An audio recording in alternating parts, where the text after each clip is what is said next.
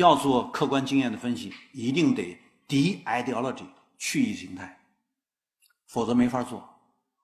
所以在我这儿，资本是什么，政府是什么，啊，制度是什么，啊，这些东西我们是重新定义过，我们才能解释，用这样的理论工具来解释我们的客观经验。我不念了。客观经验是什么？美国在农业社会是平的，没有周期性波动。它的周期性波动主要发生在一战和二战之间，也就是说，外部因素仍然是重要影响，根本不是我们微观分析所提的那道理。好了，中国发生在什么时候？冷战后冷战，外部因素仍然是重要影响，所以不可能是简单的就是一个国家自己的制度问题而导致的各种各样的我们所谓的周期性危机。所以这个道理是个规律。所以我说，我坚持要把中国特殊论上升到一般论。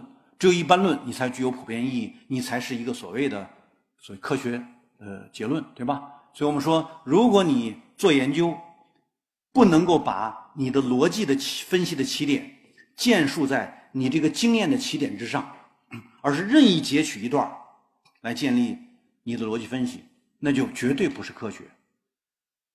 嗯，所以我们说，逻辑的起点和经验的起点是一致的，放在一起的。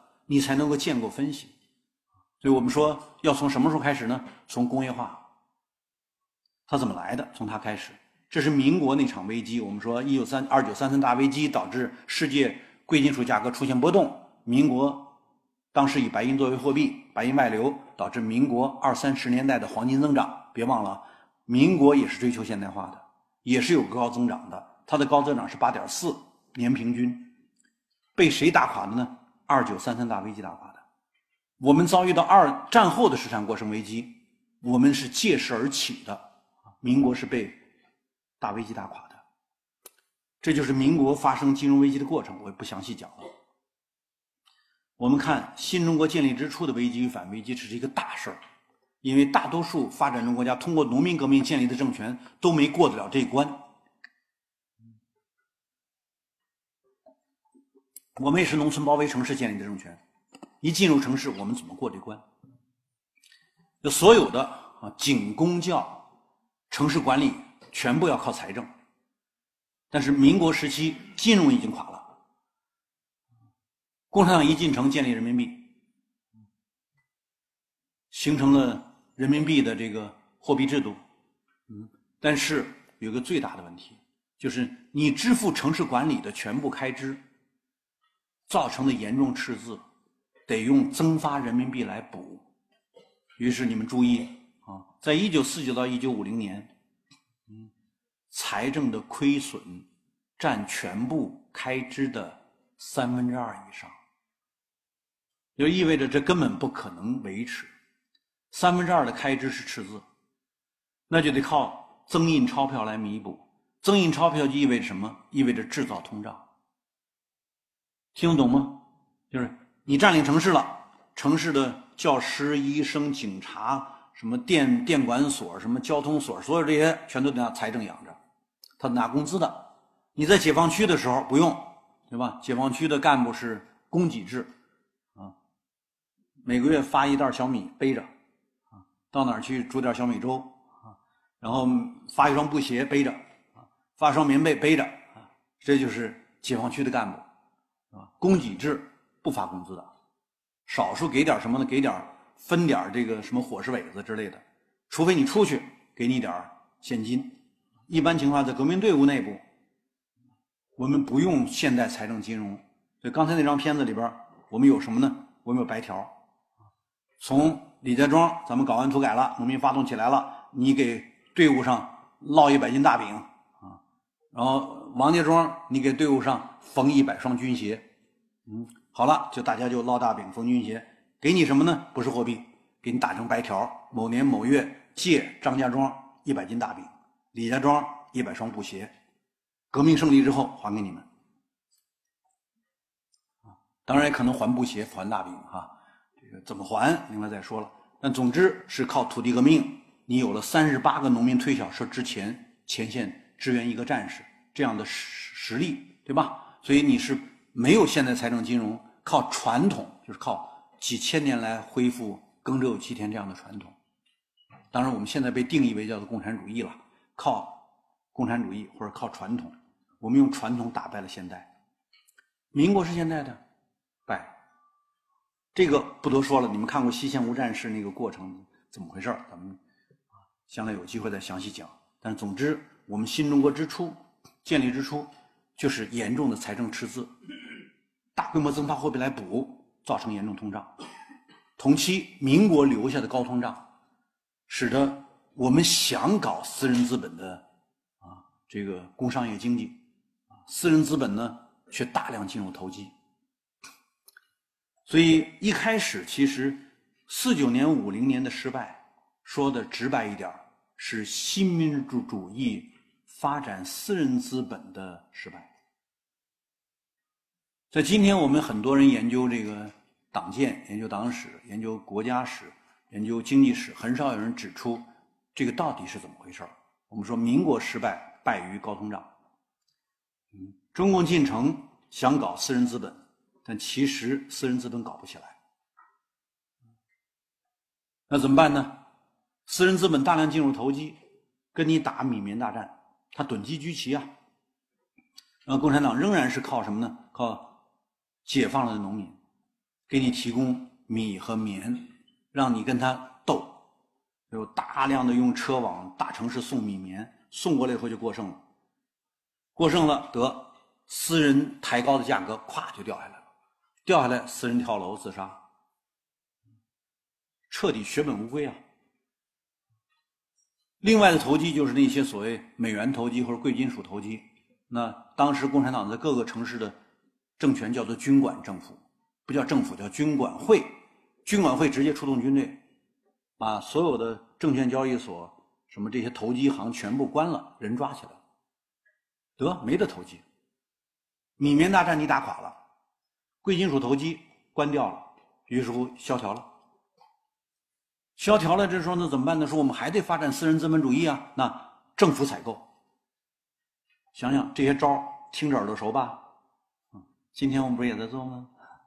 政府一采购，立刻腐败了。你们以为农民革命大家都那么坚定啊？没见过好东西的，所以跟私人资本一一勾结，得。跑冒滴漏、贪污腐败大量发生，不得不搞三反五反，就这么来的，一步一步就这么过来的。那怎么回事就是你怎么能够改出这种高通胀危机呢？不就是因为农民分了地？你们都知道，农民分了地，他第一目标什么？起五更睡半夜，节衣缩食啊！多交点你给你，就少吃一口，多交一斗，换点钱买地。农民是追求简单再生产的外延扩张，扩张土地。于是乎，农民就把政府增发的货币吸纳掉了百分之七十，多么庞大的货币吸纳的能力！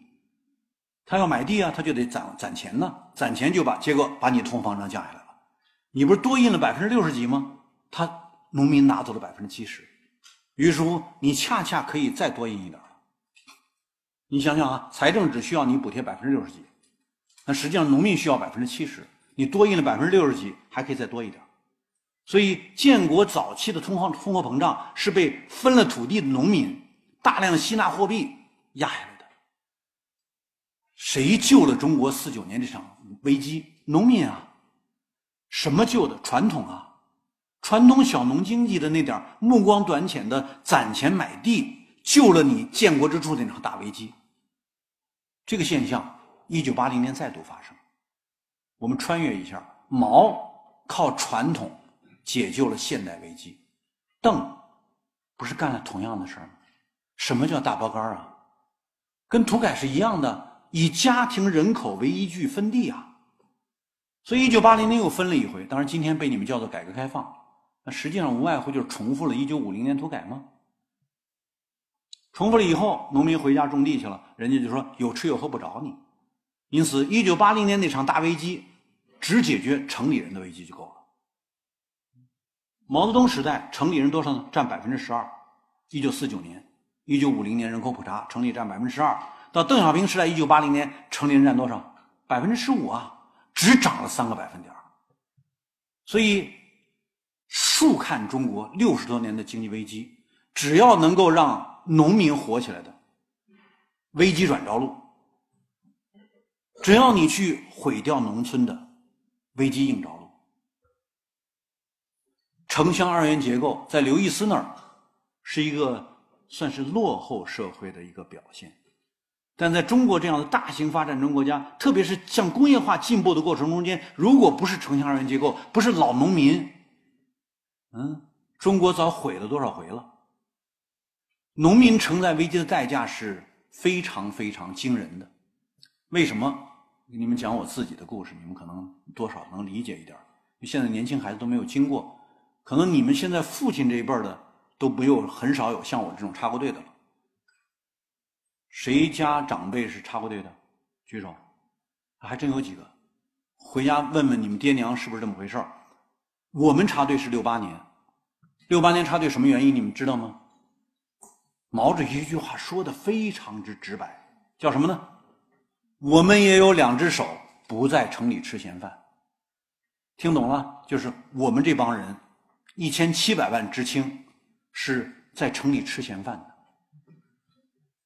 太透彻了。为啥呢？因为我刚才说了，那叫做双重成本。五十年代苏联给你投的军重工业你不能用，对吧？不能变民用啊。好了，到六十年代你还怕怕被人家打烂了，所以你三线建设你往内地移。五十年代你支付理会成本，六十年代支付倍加的成本。